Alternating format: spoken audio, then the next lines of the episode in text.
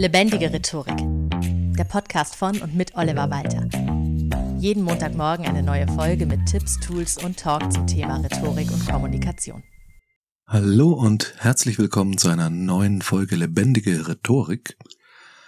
Da ich ja Coach und Trainer bin, bekomme ich unglaublich viel Werbung, die speziell auf Coaches und Trainer zugeschnitten ist was man nicht alles als Coach und Trainer lernen und machen kann und was man nicht alles für Kurse selber buchen sollte.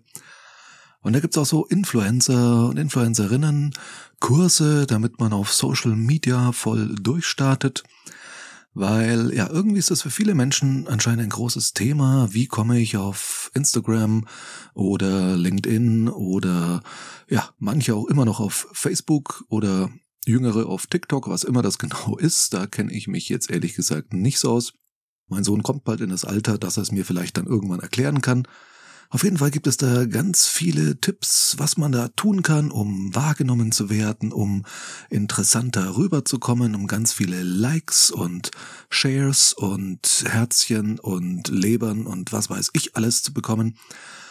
Und ich finde es sehr spannend, dass da so viele Leute so sehr interessiert Spoiler, auch im echten Leben kann es durchaus sinnvoll sein, sich zu überlegen, wie man auf andere interessanter wirken kann. Auch wenn die dir dann keinen Daumen irgendwo hindrücken, hoffe ich zumindest für dich, ist es trotzdem natürlich schön, wenn man das möchte, hin und wieder auch im Mittelpunkt eines Gesprächs zu stehen oder einfach dem Gesprächspartner oder der Gesprächspartnerin im Gedächtnis zu bleiben. Das ist sowohl im privaten als auch im Business Networking ganz wichtig, dass man als Persönlichkeit irgendwie so interessant ist, dass die andere Person sich an einen erinnert, im Idealfall im positiven Sinn. Aber es heißt ja immer im Marketing-Sprech, Aufmerksamkeit ist immer gut, also Bad News are Good News und so weiter dieses schöne Zitat aus Fluch der Karibik. Ich glaube, jeder, der Pirates of the Caribbean gesehen hat, erinnert sich an Johnny Depp als Jack Sparrow mit dieser Unterhaltung im allerersten Teil, wo dieser britische Offizier zu ihm sagt, Sie sind der schlechteste Pirat, von dem ich je gehört habe. Und Jack Sparrow sagt dann, aber Sie haben von mir gehört. Und manchmal kommt es genau da drauf an. Deswegen habe ich heute ein paar Tipps für dich, wie du interessanter auf andere wirken kannst. Tipp Nummer eins: Erzähle nie alles von dir oder zu dem Thema, um das es gerade im Gespräch geht. Lass Platz für Nachfragen. Bewahr so ein kleines bisschen für dich. Das klingt jetzt vielleicht fast ein bisschen überzogen, wenn man sagt, bewahre dir ein Geheimnis. Okay, das ist ja theatralisch, aber ja, Leute haben den Eindruck, es interessiert sie etwas mehr, wenn sie nicht alles wissen, weil das ist so ein Punkt, ich habe das tatsächlich auch selber schon erlebt, du unterhältst dich mit jemandem, fragst einfach nur, und was machen Sie so beruflich? Und dann kommt wirklich ein zehnminütiger Monolog, in dem ich da ein Mensch zuschwallt, und egal wie interessant der Job auch ist, wenn ich zehn Minuten ohne Unterbrechung darüber höre, habe ich echt keinen Bock mehr drauf, dann ist es mir egal, ob der Mensch Bombenentschärfer ist, irgendwann ist es gut. Wenn mir dagegen jemand sehr wenig Infos gibt, das, das aber schon so ein bisschen mich interessiert antiest, dann frage ich von mir aus nach. Und wenn ich nachfrage, weiß ich automatisch, okay, da bin ich neugierig. Und das macht dich automatisch interessanter, wenn Leute neugierig sind auf das, was du zu erzählen hast. Du kennst das Prinzip zum Beispiel aus vielen Serien. Da gibt's am Ende jeder Folge so einen Cliffhanger. Man erzählt die Geschichte nicht aus und sagt, so, nächste Woche eine neue Story, sondern man erzählt so einen dramaturgischen Höhepunkt und sagt dann, so, wie das ausgegangen ist, erfährst du nächste Woche. Einfach weil das psychologisch die Wahrscheinlichkeit erhöht, dass Menschen die nächste Woche wieder diese Serie einschalten. Das heißt, du solltest mit diesen Cliffhangern arbeiten und eben wirklich nicht alles erzählen, sondern dir auch ein bisschen was aus der Nase rausziehen lassen, wie man so schön sagt. Nicht übertrieben, aber halt doch so ein bisschen sei einfach nicht aufdringlich. Das gilt auch nicht nur für Gespräche, dass du da ein bisschen die Neugier der anderen antiest, sondern manchmal ist es auch ganz gut, wenn du nicht überall dabei bist und dich überall aufdrängst, in jedes Gespräch, auf jede Party, in jede Konferenz und jedes Meeting rennst. Weil manchmal ist es tatsächlich so, dass man bei all diesen Gelegenheiten viel intensiver über die Menschen spricht, die nicht da sind, als über die, die immer überall sind. Weil diese Menschen dann schon fast zum Inventar gehören und damit viel von ihrer Besonderheit ja, verlieren oder von dem Reiz, etwas über diese Menschen zu erfahren, dass der einfach sehr, sehr viel geringer ist, wenn diese Menschen überall sind. Das ging mir auch schon manchmal so mit Comedians, also wie du ja vielleicht weißt, wenn du diesen Podcast öfter hörst, dass ich auch selbst so hobbymäßig, nebenberuflich, wie man es nennen mag, als Slam-Poet und Comedian immer mal wieder auf Bühnen stehe. Und natürlich beschäftige ich mich daher auch mit Stand-up-Comedy zum Beispiel oder Comedy allgemein, auch im Fernsehen, äh, Netflix, YouTube und so weiter. Und tatsächlich gab es immer mal so Zeiten, da wurden bestimmte Leute gehypt und man hat sich richtig gefreut, ah, den schon wieder. Und dann wurden sie immer so durchgereicht und durchgereicht und waren wirklich in jeder Sendung am Schluss bei irgendeinem Quiz in der ARD. Das ist dann so der Niedergang, glaube ich, so ein bisschen. Und dann sieht man die und dann sagt man auch wieder, ach, der schon wieder, aber man sagt mit so einem negativen Ton so, ach, der schon wieder. Werd nicht zu diesem, ach, der schon wieder, sondern wird zu dem, ach, der, auch mal wieder. Genau das macht auf jeden Fall interessant, wenn man sich so ein bisschen rar macht, natürlich ohne es dann weit zu übertreiben. Es ist ein schmaler Grat. Kommen wir zu Tipp 2.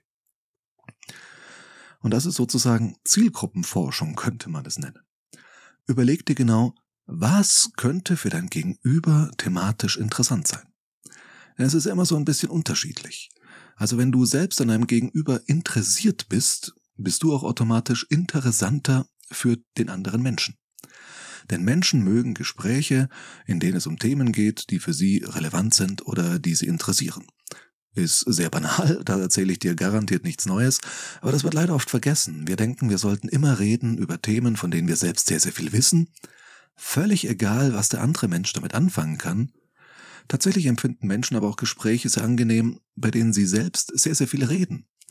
Das heißt, wenn du ein Thema findest, das einen anderen Menschen interessiert, selbst wenn du weniger darüber weißt, kannst du Fragen dazu stellen und wirst dann sehr, sehr viel dazu erfahren. Das erweitert deinen eigenen Horizont. Äh, gleichzeitig fühlt der andere Mensch sich eben ernst genommen, kann sehr, sehr viel reden, hat den Eindruck, ach, das war ein interessantes Gespräch. Und projiziert das natürlich auf dich, den Menschen, mit dem er dieses Gespräch geführt hat. Ansonsten aber kannst du natürlich immer suchen nach Gemeinsamkeiten. Welche Gemeinsamkeiten haben wir? Worauf können wir uns einigen? Welche Themen sind für uns beide vielleicht interessant? Äh, gibt's Haustiere, Kinder? Fußball ist so ein Klassiker, der irgendwie sehr häufig geht. Ja, Kinder, Familie oder eben etwas, was typisch für die Branche ist, in der ihr beide arbeitet. Da findet man immer wieder Gesprächsthemen und dann kann selbst das exotischste Thema plötzlich super spannend sein, wenn es halt beide Menschen interessiert. Das kann dann auch wirklich ein sehr äh, seltsames, stranges Gespräch sein. Ich hatte tatsächlich mal bei einer Kulturveranstaltung ein Gespräch mit einem anderen Auftretenden über Wrestling. Ja, wir haben wirklich beide festgestellt, wir stehen hier als Künstler auf einer hochkulturellen Veranstaltung in einem Theater auf der Bühne mit unserer jeweiligen Bühnenzeit und unterhalten uns im Backstage beim Bierchen über American Wrestling. Und das war ein super interessantes Gespräch, aber ich glaube, hätte uns jemand anders, der anderen KünstlerInnen dabei zugehört, hätten die nur den Kopf geschüttelt und wären weitergegangen. Und das auch völlig zu Recht, weil kein Thema muss alle Menschen gleichermaßen interessieren. Aber wenn du mit einer anderen Person oder mit einer anderen Personengruppe ein Thema findest, das die Beteiligten interessiert, das ist immer so das Spannende. Versetz dich ein bisschen in den anderen Menschen hinein. Wie ist dieser Mensch von der Zielgruppe her? Alter, Geschlecht, regionale Herkunft. Da kann man oft schon Dinge ablesen. Da muss man nicht immer Sherlock Holmes sein, um herauszufinden, was für Themen für die andere Person interessant sein könnten. Dabei auch ganz wichtig, Tipp Nummer drei, erzähle gerne in Geschichten und hab so ein paar interessante Geschichten aus deinem Leben ruhig parat. Das darf man sich durchaus zurechtlegen. Man kann sie immer wieder ein bisschen improvisieren. Aber wie ich schon mal in einer Folge zum Thema Storytelling gesagt habe, wir Menschen merken uns Dinge viel, viel besser, wenn sie uns in Geschichten erzählt werden. Und wir hören Geschichten auch viel besser zu, als wenn uns jemand einfach Fakten erzählt.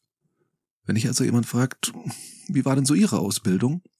Und erzählst nur runter, Abitur habe ich gemacht 1999, dann war ich im Zivildienst oder bei der Bundeswehr im Jahr 2000 bis 2001. 2001 begann ich das Studium. Das ist so eine Auflistung, das interessiert niemanden. und dagegen sagst, ja, im letzten Jahrtausend, da war ich ja noch Abiturient, ach, da hatte man noch alles vor sich, da hatte man noch Träume. Da weiß ich noch, diese Abi-Feier damals, wow, da kann man jeweils Geschichten dazu erzählen. Und diese Geschichten werden einfach viel, viel besser im Gedächtnis bleiben, als wenn du es wirklich nur auflistest. Das halte ich für einen ganz, ganz wichtigen Punkt, weil mit den Geschichten transportierst du eben auch dich als erzählende Person ins Gedächtnis des Gegenübers hinein. Tipp Nummer vier und das ist tatsächlich der elementarste, denn wir sprechen jetzt natürlich in einem Rhetorik-Podcast drüber, wie kannst du Inhalte so verpacken, das habe ich dir gerade in den ersten drei Tipps erzählt, dass es für andere Menschen interessant wird, aber natürlich auch die allerbeste Rhetorik nützt nix, wenn's keine Inhalte gibt. Es gibt diesen schönen Satz von Paul Claudel, einem Schriftsteller, glaube ich, der so schön sagte, Rede nur, wenn du gefragt wirst, aber lebe so, dass man dich fragt. Und das ist wirklich ganz elementar. Also um etwas erzählen zu können, was dich interessant macht, tu interessante Dinge. Geh mal wieder auf ein Konzert, oder lies ein Buch, ja, wie oft ich wirklich in Seminaren zum Start in so einen Workshop oder auch in Teamcoaching, wie oft ich da mit einer Geschichte reinstarte, die ich die Woche davor oder ein paar Wochen davor in einem Buch gelesen habe. Einfach ähm, auch entsprechend natürlich kommt es auf an, welche Bücher man liest. Ich lese da sehr gemischt, also abends zum Einschlafen gerne irgend so ich nenne es Gebrauchsliteratur, da lese ich einfach nur Thriller, so Jack Reacher oder sowas. Kann man wunderbar runterlesen, ohne viel denken zu müssen. Aber ansonsten lese ich eben Bücher für meine persönliche Weiterbildung, sowohl als Trainer und Coach, als auch für mich so insgesamt. Und da sind immer wieder interessante Thesen drin, Dinge, die man wirklich, mit denen man noch nie in Berührung gekommen ist und sich denkt, ach, schau mal an, das ist ja spannend. Und das kann man natürlich einfach für sich selbst abhaken, aber man kann sich eben auch schon überlegen, gerade wenn man so wie ich weiß, man ist als Coach und Trainer bald wieder in der Situation, ein Seminar zu haben oder ein Coaching und sich dann denkt, ach Mensch, das, was da drin steht, also das merke ich mir, weil das ist eine Geschichte oder ein Fakt, das kann ich ganz wunderbar mitnehmen. Das nehme ich ja zur Öffnung für das Teamcoaching, was da in zwei Wochen ansteht, oder für das Rhetorikseminar oder das Präsentationstraining. Das ist also, und die Leute hören dann auch wirklich interessiert zu, wenn man interessante Fakten präsentiert, die man halt nicht überall hört und die jeder Mensch schon immer kennt. Wenn ich einfach nur reingehe und sage, Sie wissen ja, der erste Eindruck ist entscheidend, gewinne ich rein gar nichts, weil die Leute wissen das alles. Das hat man schon tausendmal in allen möglichen Zusammenhängen gehört, wie wichtig der erste Eindruck ist. Aber wenn ich dann eine nette Geschichte drumherum erzählen kann, mit einer ganz neuen wissenschaftlichen Studie, so Psychologie heute oder was es da an Zeitschriften gibt, will jetzt keine Schleichwerbung machen, aber da kann man ja auch immer interessante Dinge und neueste psychologische Forschungsergebnisse lesen und hat dann irgendeinen Aufhänger, wo man sagen kann, ja, habt ihr das schon gewusst? Und das macht einen dann auch wieder interessanter, wenn man interessante Fakten erzählen kann, egal ob man sie selbst erlebt hat oder eben durch Bücher aufnimmt oder Fernsehdokus gibt's auch inzwischen ganz fantastische Dokumentationen, auch in den ganzen Streaming-Diensten.